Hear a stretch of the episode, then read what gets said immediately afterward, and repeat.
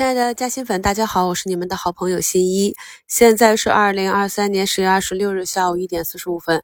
目前呢，北向资金已经慢慢的转向流入市场上呢，是一千七百多家上涨，三千家下跌，整个情绪呢是有好转啊，涨停四十二家，跌停四家。五评的封面贴图给大家贴了，今天整体领涨的板块呢，依旧是围绕华为这个主线，华为升腾、整车、六 G 啊、液冷、卫星导航这些。无论是华为的手机还是汽车，目前排单量都很大。据说华为团队也是接收了春节汽车的销售，目前排单呢要到明年二月份才能够提车。那刚刚呢，这个恒润呢已经封板，今天的换手已经快达到百分之二十了。啊，越往上走呢，资金的分歧就越大。有短线的资金想兑现，有场外的资金想上车，有利润垫比较厚的资金想跟随趋势啊破板卖出。下杀到一定程度，在低吸回补仓位做一个差价啊。那么今天也是有六个多点的振幅，看下是否能够封到尾盘。今天呢，在恒润啊再次封板的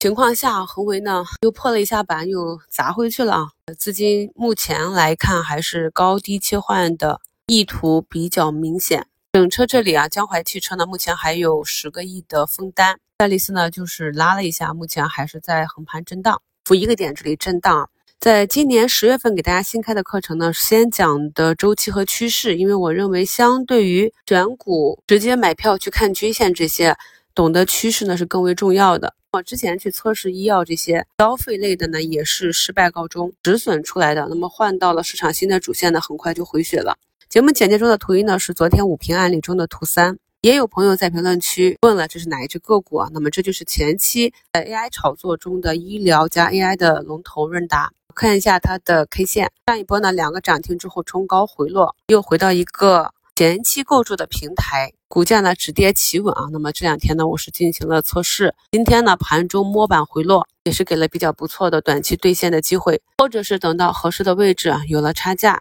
也考虑回补仓位，一直到趋势结束。近期给大家讲的类似的案例挺多的啊，股评也是明确的讲了，无论是在底部的股价，还是涨过一波调整的股价，等到市场出现止跌企稳的这些 K 线，至少等两三个 K 线出来之后，再去决定要不要参与测试，相对的安全性就会高很多啊，胜率呢也会高很多啊。昨天给大家讲的几个案例啊，雷管这里呢，今天也是在缺口上方。沿着三均继续创出短期的高点，很多呢在中报业绩爆出来，业绩大幅增长或者减亏的个股，当时呢由于市场的情绪，股价没有什么明显的表现，因为从六七月份到九十月份，整个市场属于一个下跌的阶段啊。那么如果公司的业绩能够持续向好的话，伴随着市场情绪的转暖，我们去看一下个股的趋势呢，也有弱转强的迹象，就可以重新关注起来了。能够一直坚持听我节目的朋友，认真的在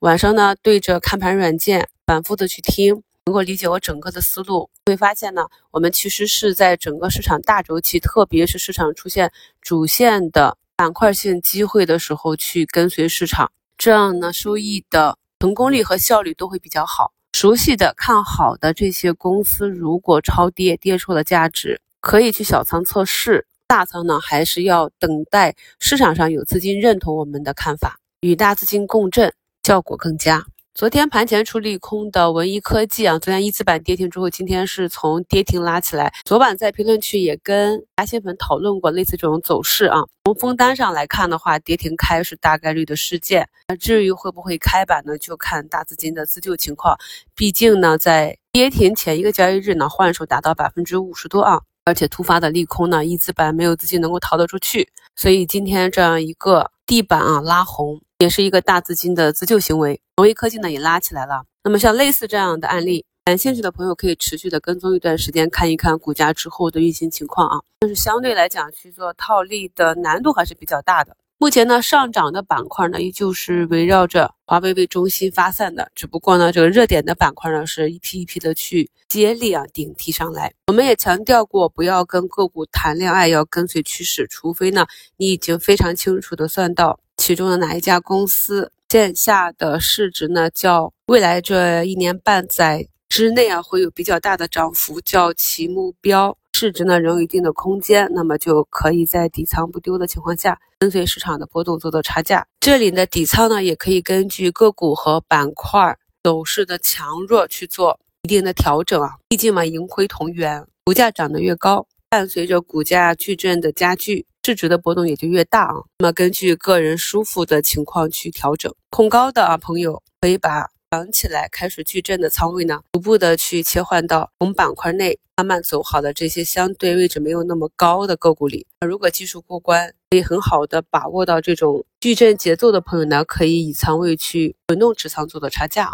过了两点啊，指数慢慢的翻红。虽然说今天上证指数呢是补掉了昨天向上跳空的缺口啊，但是在今天这个三五均交汇的地方，暂时呢也是即将要形成金叉。现阶段市场呢，因为大部分的个股呢还在创年内的新低，所以呢，对于大幅盈利的股票，资金呢有兑现的欲望，产生分歧也是很正常的。今天是周四啊，逆回购一天，明天资金可以购买股票，不能取现，但是有四天的利息。小平跟大家分析过了，除了昨天盘前啊一万亿特别国债的消息，那么对于地方化债、地方特别债，我们国家呢也是有三点几万亿的投入，所以从现阶段到明年上半年，整体市场上资金面是比较宽裕的。虽然呢有个别企业业绩的增速不及预期，但是从宏观经济复苏的数据上来看。三季度呢，基本上已经可以确定经济触底啊。后期呢，伴随着市场慢慢的震荡上行，赚钱效应回来之后，大家呢持续的观察两市的成交量。近期呢，指数也许还会有短期的反复，但新的方向呢，已经慢慢的萌芽了。